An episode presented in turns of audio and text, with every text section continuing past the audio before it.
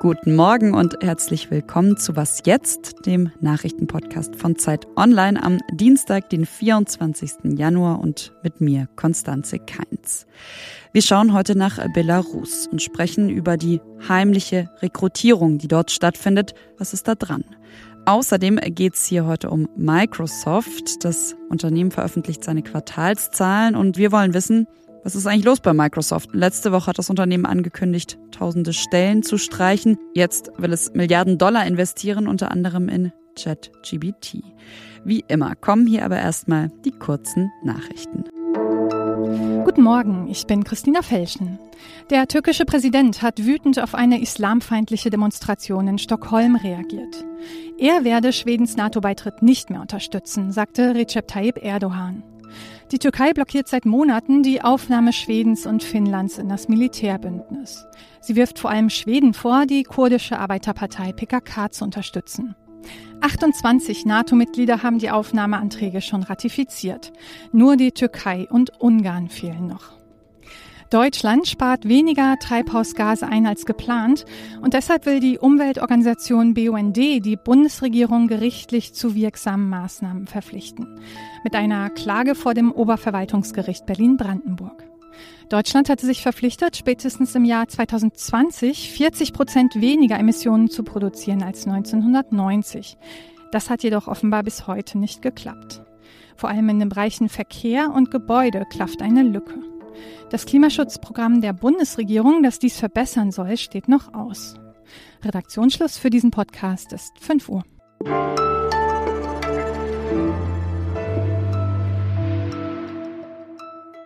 Seit Monaten gibt es Gerüchte, dass Russland von Belarus aus die Ukraine erneut angreifen könnte. Erneut, weil auch im Februar 2022 ja russische Truppen aus Belarus in die Ukraine einmarschiert sind. Und jetzt bewegt sich dort wieder russisches Militär und unter der belarussischen Bevölkerung findet wohl eine heimliche Mobilisierung statt.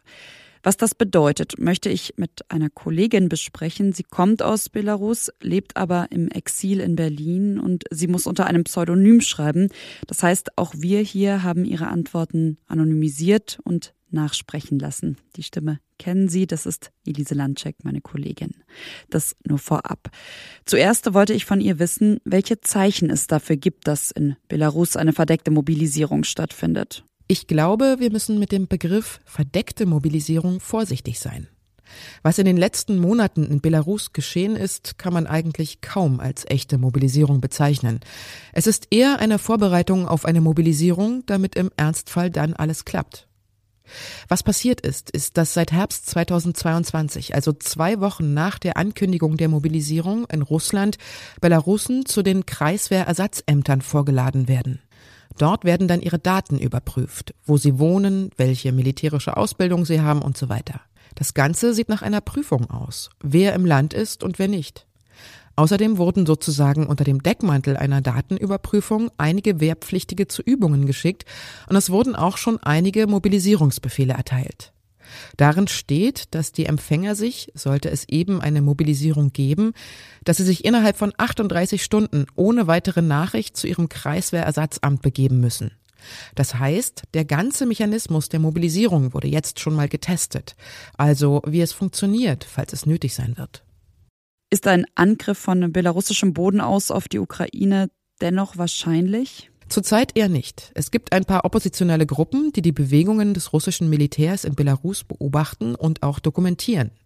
Dieses Monitoring zeigt auch, dass es derzeit nicht genug Einsatzkräfte und auch nicht genug schwere militärische Ausrüstung dafür gibt. Und dann kommt noch dazu, dass diese Truppen, die aktuell da sind, ziemlich weit weg von der belarussisch-ukrainischen Grenze stationiert sind. Schon allein, um sie näher zur Grenze zu bringen, braucht man mindestens zwei bis vier Wochen, sagen die Beobachter. Was schon gefährlich ist, ist, dass Russland wohl seine Luftfahrt aktiv nach Belarus transportiert. Die größere Gefahr kommt also aus der Luft, dass Russland den Luftraum von Belarus für neue Raketenangriffe auf die Ukraine nutzen könnte.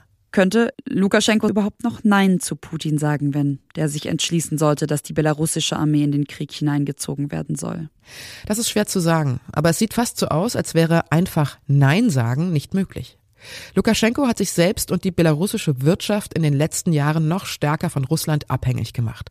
Putin garantiert Lukaschenko eigentlich seit 2020 sein politisches Überleben. Aber die Frage ist schon, ob die Armee überhaupt bereit wäre, sich an diesem Krieg zu beteiligen. Die meisten Belarussen unterstützen den Krieg und die Teilnahme der belarussischen Armee daran nicht.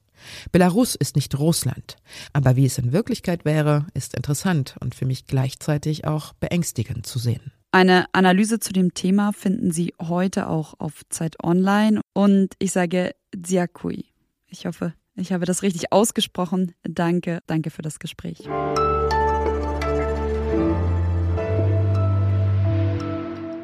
Und sonst so? Manche Preise würde man wahrscheinlich lieber nicht gewinnen, zum Beispiel den für die Mogelpackung des Jahres.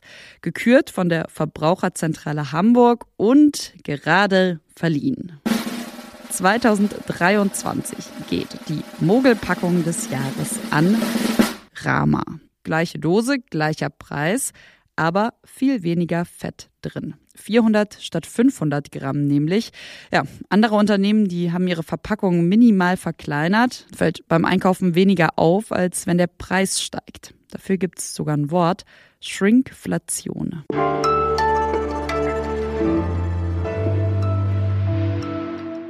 Nach Jahren des Wachstums bereitet sich die Tech-Branche gerade auf schlechtere Zeiten vor, muss man sagen. Heute Abend, also für uns hier in Deutschland heute Abend, stellt Microsoft seine Quartalszahlen vor und da wird das wahrscheinlich nochmal deutlich sichtbar, denn schon bei den letzten Zahlen hat der Microsoft-Chef Satya Nadella vor einem langsameren Wachstum gewarnt und erst letzte Woche hat der Konzern ja angekündigt, rund 10.000 Stellen zu streichen. Gleichzeitig aber versucht Microsoft gerade beim Thema KI, Stichwort ChatGBT Vorreiter zu werden und will sich scheinbar rund ein Drittel von OpenAI sichern, also einer Entwicklerfirma, zu der eben auch ChatGBT gehört. Ja, und dafür ist Microsoft sogar bereit, etwa 10 Milliarden Dollar zu zahlen. Während die eine also vielleicht mehr, der andere vielleicht weniger gespannt auf diese Quartalszahlen von Microsoft heute wartet, will ich von der Zeit Online-Autorin Melanie Corrier schon mal wissen, was da eigentlich los ist bei Microsoft. Hallo Melanie, hi. Hallo Konstanze. Ich habe es gerade schon kurz angerissen. Konkret will äh, Microsoft etwa fünf Prozent der Belegschaft entlassen. Warum? Also vielleicht größer gefragt, wie geht's dem Unternehmen gerade? Die offizielle Begründung dafür ist, dass man während der Pandemie zu viele Leute eingestellt hat, weil da eben die Nachfrage so krass gestiegen ist nach Tech-Produkten. Und jetzt müsste man sich wieder verschlanken, vor allem auch, weil die Wirtschaftslage in absehbarer Zukunft relativ unsicher ist. Und das heißt, da müssen einige gehen, wohl aus allen Bereichen von Hardware, also Surface, Rechner, über den Spielehersteller Bethesda und jetzt wird wohl auch das Microsoft Metaverse eingestellt. Und der Chef von Microsoft, Satya Nadella, der meinte vorige Woche in Davos, dass die Tech-Industrie effizienter werden müsste. Das heißt, ähm, die wollen sich jetzt eben auf ein paar interessante Bereiche fokussieren, also für sie interessante Bereiche. Aber man muss sagen, Microsoft geht schon auch immer noch ziemlich gut. Also die haben auch im letzten Quartalsbericht, der Ende September rauskam, immer noch 17,6 Milliarden Dollar Gewinn gemacht. Und sie sind in den letzten drei Jahren eben um fast 60 Prozent gewachsen. Allerdings soll es jetzt mit den Zahlen, die heute Nacht rauskommen, tatsächlich sehr, sehr viel schlechter werden. Also das langsamste Wachstum in den vergangenen fünf Jahren wird erwartet. Du hast schon angerissen, Microsoft will sich jetzt auf ein paar interessante Bereiche fokussieren. Ist einer dieser Bereiche eben die künstliche Intelligenz? Tatsächlich scheint da gerade ein Plattform-Shift, also ein Plattformwechsel stattzufinden. Microsoft hat in den, im letzten Jahr viele ältere Produkte quasi in Rente geschickt, also auslaufen lassen. Windows 10 läuft jetzt Ende Januar aus. Das sieht alles danach aus, als wollte sich die Firma neu aufstellen.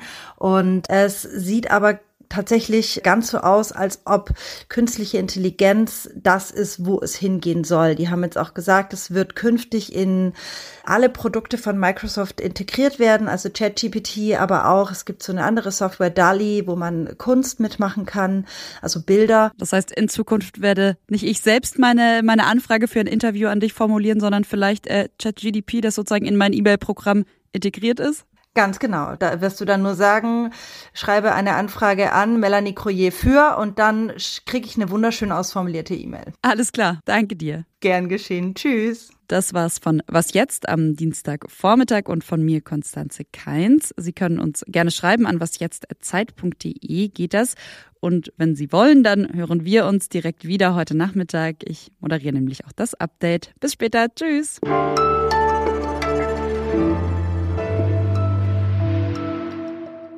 Apropos Mogelpackung des Jahres, Rama. Meine Kollegin Elise Landschek hat mir eben noch einen Witz oder eine Frage geschickt. Wie nennt man ein Lama, das auf Margarine ausrutscht und gegen eine Glocke fällt? Ich nutze es jetzt einfach mal als Teaser. Schalten Sie doch heute Nachmittag das Update wieder ein. Tschüss, bis später.